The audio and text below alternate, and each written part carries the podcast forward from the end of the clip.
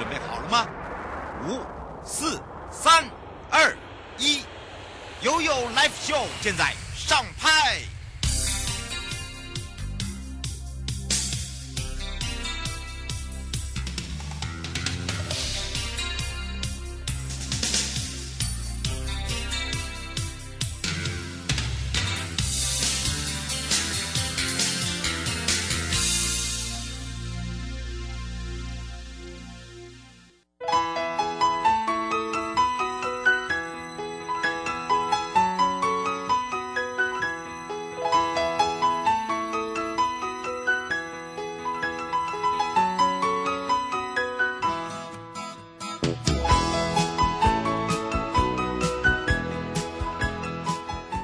次回到了 You Life Show FM 零四点一正声广播电台，陪同大家回到了今天的生活法律生活法庭。那么由台北地检署黄佩瑜检察官呢陪伴大家。今天主要要来讲到的就是偷拍的这个法律责任哦。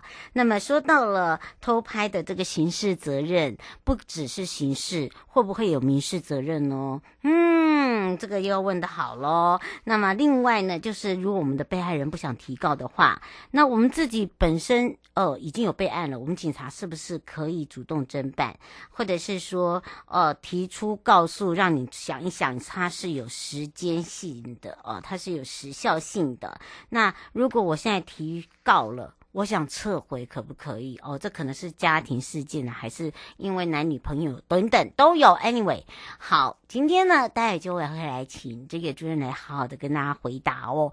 那么我们先来看看生活法律庭看庭了，司法成果报虎利哉。那么这一次呢，叫做零距离互动更亲民，司法前进校园的讲座呢，列车已经正式启动了。那么法务部蔡清祥部长呢，就领导了法务部推出了司改前进校园的讲座列车，那么开往的是北中南东哦各大的大专院校，那主要呢就是要落实司法改革。那当然呢，让司法更亲民、更重视，就是他现在的一个重点之外，要用很生活化的、有活泼式的方式来呈现整个司法的改革。那么去年在八月，我们有 Podcast 哦，这平台推出了叫做《紫袍下的故事》哦，有检察官呢，他去分。分享他们自己的心路历程之外，也带听众了解了这个司法改革的成果。那么当然呢，今年在创新思维哦，就走出录音室，那么到大专院校推出了司改前进校园的讲座。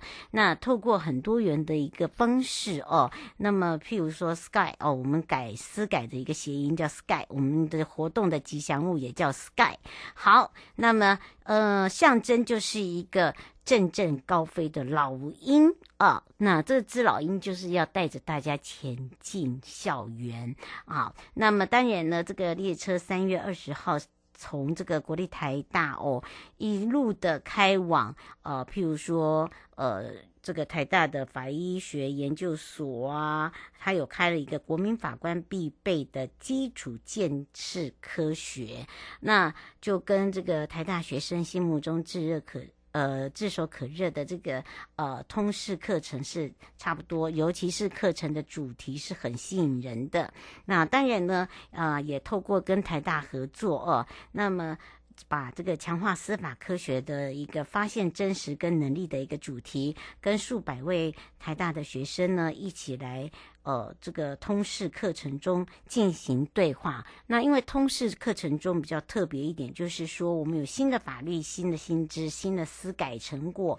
那么如何透过我们的对话，让大家可以更多的了解之外，那么在课堂上面大家也非常的踊跃、很热络哦。那么让大家了解说，哦，原原来现在年轻人他有他的想法。那当然是怎么样去做一个这个呃衔接跟这个接轨的部分。那么另外还有透过创新等等，那么当然，思改前进校园这个讲座呢，北中南东。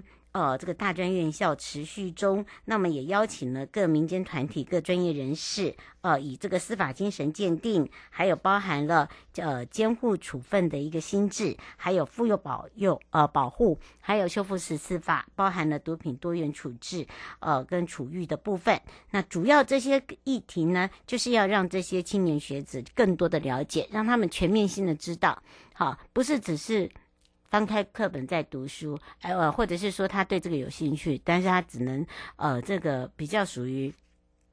浅层认识，我们希望他能够更多、更深入的了解，啊、呃，来推动这个整个的一个成果，跟提出现在这个呃一些法律的规范。然后第一个呢，也是维护自己的权益、呃；第二个呢，也可以给我们更多的一个呃这个新的概念。好，除了这以外呢，另外就是在高检署的部分，呃，为了贯彻整个行政院提出的新时代打击战。七策略行动纲领一点五版，所以我们台湾高检署呢也成立了一个专责查缉电信网络诈欺犯罪的查缉诈欺及资通犯罪督导中心。那么在台高检的第三办公室哦，我们做揭牌之外，那由行政院长陈建仁院长呢来做揭牌。那他也特别讲到，打击诈欺呢，其实是他上任以来哦，在治安方面很重要的一环的工作。那么希望跨部会整合之后，可以做好防范的一个工作，就是防诈，好打诈。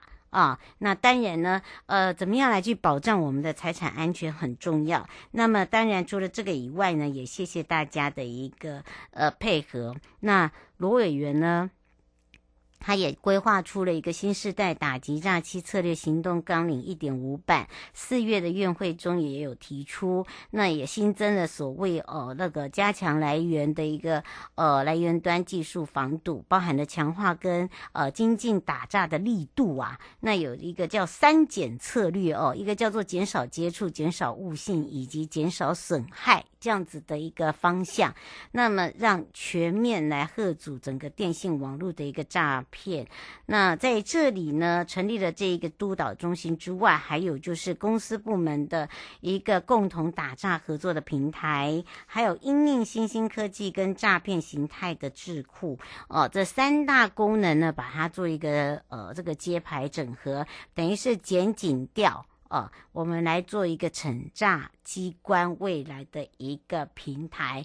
那这个平台由高检这边来去做一个统筹，那么扫除所谓的查缉犯罪障碍，也贯彻了纲领一点五版，还有一个就是让民众有感的减害目标。好，这是我们现在要做的。那被问到说，之前呃，这个打击诈欺一直都是重要工作，可是打击诈欺、打击诈欺哦，嗯、不断的有新的这些。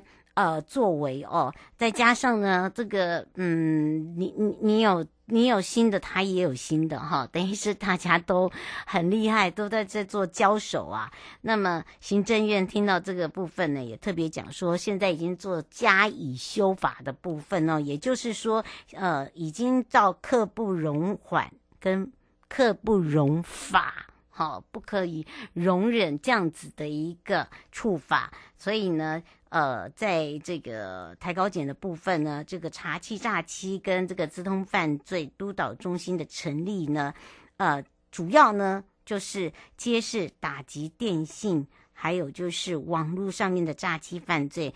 呃，那另外未来呢，就是一个呃一点五版的一个指导哦，来做一个强力查气犯罪结合，譬如说呃试诈、赌诈、主诈，如何识别这是诈骗？如何堵这是诈骗？哦，堵住这个是诈骗？如何阻止？哦，这是诈骗？好、就是这样子。好，那当然后端的查缉跟前端的阻阻却哦。这这是要变成是双方同步进行啊，才有办法去保护我们的钱。哈，简单来讲，哈，这个很白话文啊，怎么守住我们的钱财呀？哈，钱财的安全呐，带给大家呢有一个很宁静的生活安全空间之外，也是不会再把自己的金钱被诈骗了啊。因为有时候真的看到这些呃仅存的。这些存款被诈骗后，哦，后面的你可想而知会发生什么样的事情。好，那另外呢，就是立法院呢，在今天三读通过了一个司法院释字七四八号解释司法刑法的修正草案。我想这个呃，听到了七四八号就知道，就是同婚伴侣共同收养或者是一方收养地方子他方子女时准用的民法。哦，那这个就是关于一些收养的规定啦。那么除了保障跨越血缘的爱之外，就是同婚可以收养子女啊、哦。这个在立法院已经三读通过了。那么呃，在四年前的五月十七号，哦，我还记得这个是郑运鹏委员了，我还在讲到台湾是亚中第一个同婚的呃合法国家，现在也完成了最后一个任务，让同婚家庭的一个领养不再会有血缘上面或者是背景上面的限制。好，那这个也在这里三读通过之外呢，这次的修法保障了同志家庭共同收养的权利。那么台湾呢，已经可以单身收养，但是同性伴侣是不行的，使得同志收养的家庭呢，在法律上呢，就像陌生人，一旦拥有亲权的一方过世，孩子就会被。呃，这个出养或者是安置，那就严重到他们自己儿童的权益。所以呢，这一次修法保障跨越了，就是叫做血缘哈，无血缘的爱，好，这个是血缘的部分。那同性婚姻者呢，共同收养的子女呢，委员也特别讲到，保障跨越这个血缘的爱呢，修正呢，二零一九年的五月通过司法释院第七百四十八号的解释施行法，叫做同婚专法。那同性。配偶却无法呢，这个共同收养小孩，所以呢，在三读今天通过之后呢，呃，明定的同性配偶是可以收养子女的，由一方单独收养他方子女，相关的一个规范准用呢，在民法上面做收养的规定。那现行的同婚专法是第二十条的规定，叫做同婚婚姻关系双方当事人之一收养他方亲生子女的时候，准用的民法关于收养的规定。所以这次的修法改为同婚哦，也就是同性婚姻关系双方当事人之一收养他方的子女，共同收养的同时呢，准用民法关于收养的规定。这样大家了解了吧？也让大家可以更多的清楚了。好，带回来的时候呢，我们就要带大家回到台北地检黄佩瑜检察官时间了。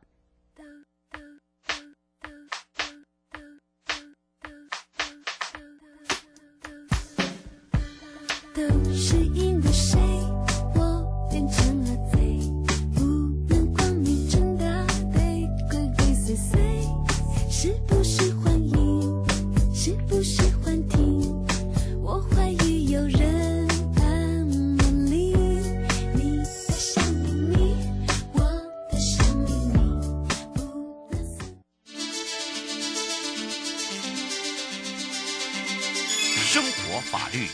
Go Go 你我生活的好伙伴，我是你的好朋友哦。我是你好朋友瑶瑶，再一度回到了 You Life Show FM 零四点一正声广播电台，陪同大家了。好的，当然呢也预告回到了台北地检黄佩瑜检察官时间。我们今天主任呢要来聊到就是偷拍的法律责任了。那么也有问到了一些问题哦，包含了就是呃这个偷拍只有刑事吗？嗯，有人在问喽。还有就是说呢，诶这个偷拍哦，如果是男女之间的偷拍哦，这个男女呃是这个男女朋友，可是呢，诶我提告。了，我想要收回可以吗？哦，会不会有时间上的限制？或者是说，呃，如果说我告他，我现在又不想告了，哦，我又想告他，我又不想告了，哦，一而再，再而三这样子两三次，这样可以吗？好。你问的好，这个问题呢，就要让这个主任来解决大家的问题了。所以呢，我们也要赶快开放零二三七二九二零啊，让全省各地的好朋友、内地的朋友、收音机旁朋友，跟我们网络上的朋友呢，让台北地检黄佩瑜检察官跟大家打个招呼。哈喽，哈喽大家好。是，当然啦，大家都很喜欢的主任回来了，就是要来跟大家聊到今天为什么会聊到这个偷拍啊？就马上就有人问到说，那如果男女之间哦，一下一下告他，一下不告他，一下告他不告他，他说有这个样子的这个事件哎，那那这个不这个这个问题怎么解决啊？那是不是先说一下今天为什么要讲到这个主题哦？嗯、就是最近刚好台中有个判决了，嗯，就是有一个工程师呢，他因为很仰慕一个同事哦。所以他就在那个厕所里面装了那个监那个小小的那个偷密录器。哦，现在很流行，嗯，真的。哦很厉害呢。那个真的，那个只要在别在扣子，你都不知道。我后来才知道，哦、真的很厉害，一清二楚，收音收到百分之两百，太可怕了。他真的很可怕，主任，我不会骗你，我是亲眼看到。真的，那因为他，嗯、你看这个这个人，他拍了拍了四年半呢，四年半，大家想想，四年半够长了，真的很夸张。嗯，所以我们今天就要把这个案例，就后来怎么会被发现的？啊？这个好好好神奇哟，哦。那后来就是有其他人去上了那一间厕所，觉得那里有个东西放在那里怪怪的，嗯，然后才把它，就是通常都是就是发现那个，比如什么个暗嘴的地方或哪里有个奇怪的小小东西，然后就打打起来，才发现哇，里面居然有那个偷拍的密录器，吓死人了。嗯，哎、欸，真的会吓到人呢，不是说开玩笑的。而且啊，我我们我如果没有亲口亲眼看到、亲口讲出来，你们都不会相信我是真的亲眼看到、亲口听呃亲耳听到。而且那个那个那个那个那个拍摄出来的啊，比我们收音的还要强。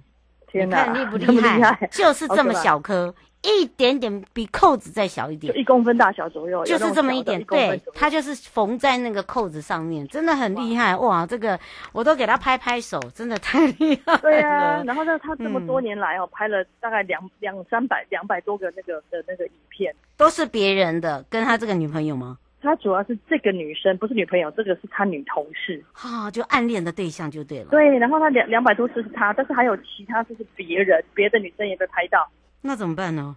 现在被抓到了以后呢？那这这个这个很惨呢，因为四年半四年半呢，对呀，都去报警了，对，所以就被判刑了。嗯，是，对呀，所以这个偷拍的刑事责任，呃，我们有我们这个刑责有曾经变过吗？就是有提高过吗？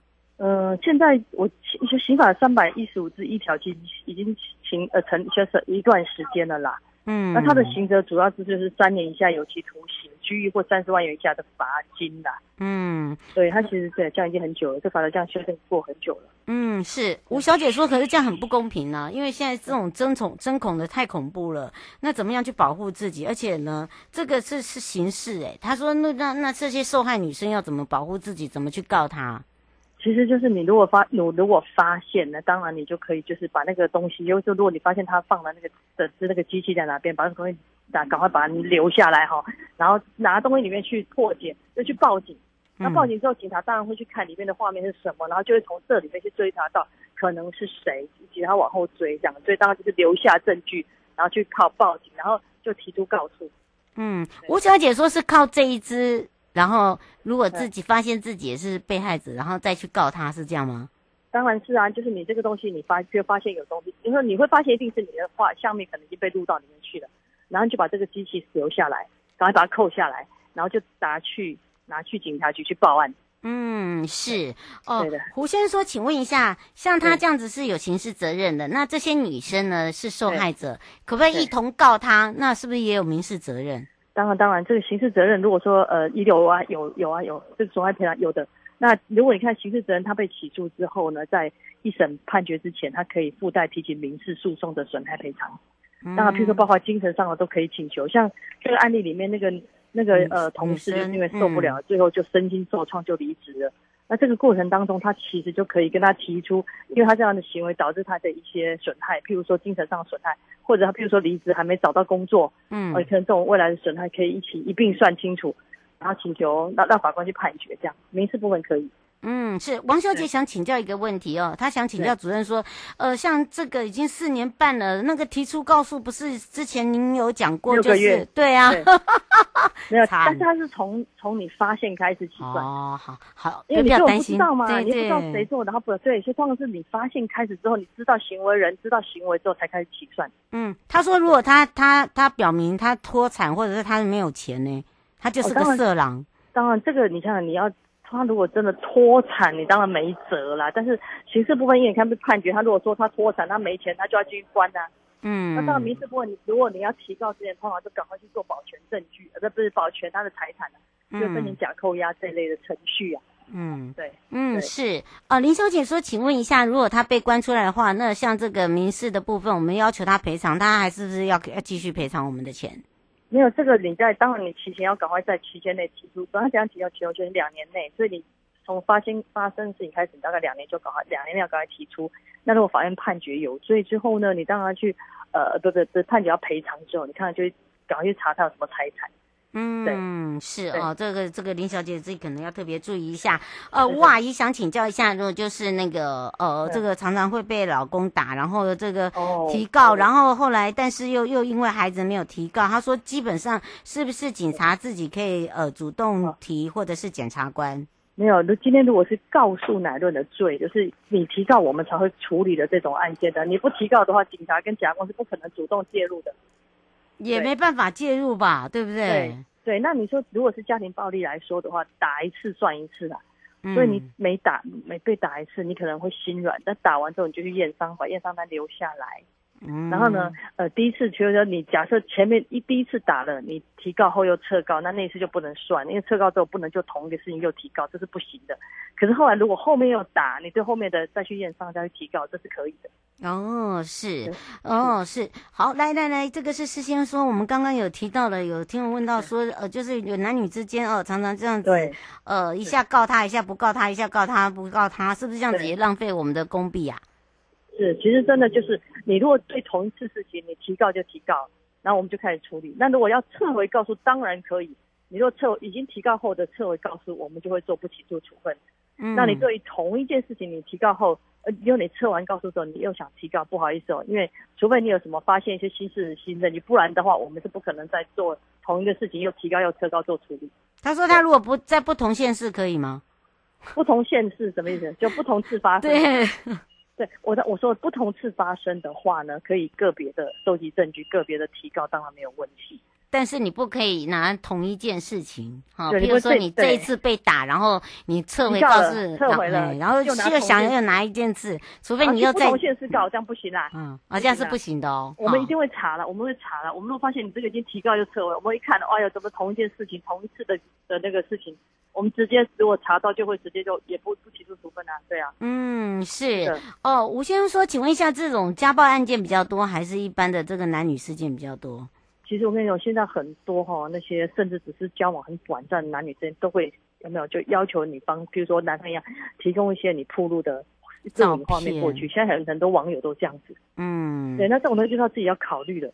呃，这种偷录偷拍，有时候是女生或许同意被拍，但不表示她同意被被被丢出去。嗯，对，像这有很多案例，就是在爱爱的过程当中就拍了，但最后画面都会到处乱传。嗯，对，这是不同的状况。就我同意被拍，不表示我同意把影片提供出去。嗯，他说这个这样子的这个罪行会不会太轻了？罚刑、罚则、罚则哦，他一直写罚则。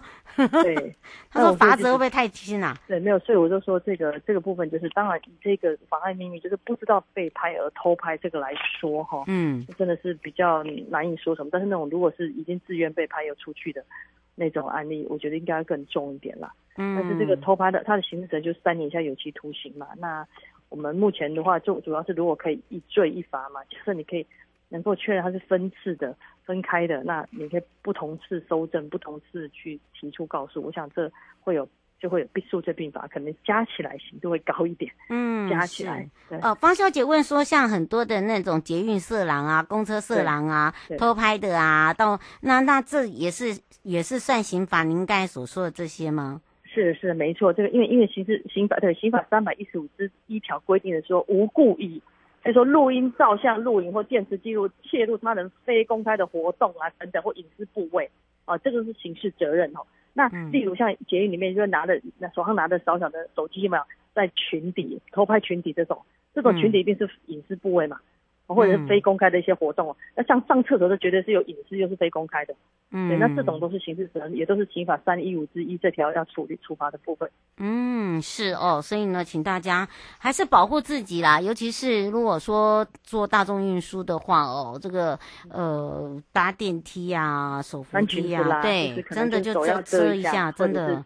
对，跟前后保持一定的距离。嗯，不要贴那么近。对啊，那上公共厕所的时候，你可以看一下，就看进去看一下有没有特别的，比如说面纸盒放在那个位置的比较对，或者旁边有些奇怪的，对对对，盒子放盒子。嗯，对对对对，这个东西大概是自己进去要特别对。那有些人去住宿，情侣去住情侣去住 motel，就可以把灯关起来，然后把这个电视啊，嗯附近看一下，嗯、因为电视大概都都是面对重铺嘛。啊，对。就大概就是对。哎，大家都没有想到过哎，所以你看，刚刚这个主任有特别提醒大家哈，所以如果你这里外出啊，出去住宿啦，对。对哦，真的要特别小心，就眼眼观四方了，不要急着只是上厕所，不。对，如果尤其在外面那些你不较不熟悉的地方，当然熟悉的，你看这个是在办公室都会发生这种事情，所以很难说哈，很难避免，真的要注意一下。嗯，是，今天要非常谢谢台北地检署黄佩瑜检察官我们的主任哦，陪伴大家解释的这么的清楚哦，我们家哦直播见喽，这个月的直播见喽，好，谢谢，嗯，拜拜，拜拜，各位亲爱的朋友。离开的时候，别忘了您随身携带的物品。台湾台北地方法院检察署关心您。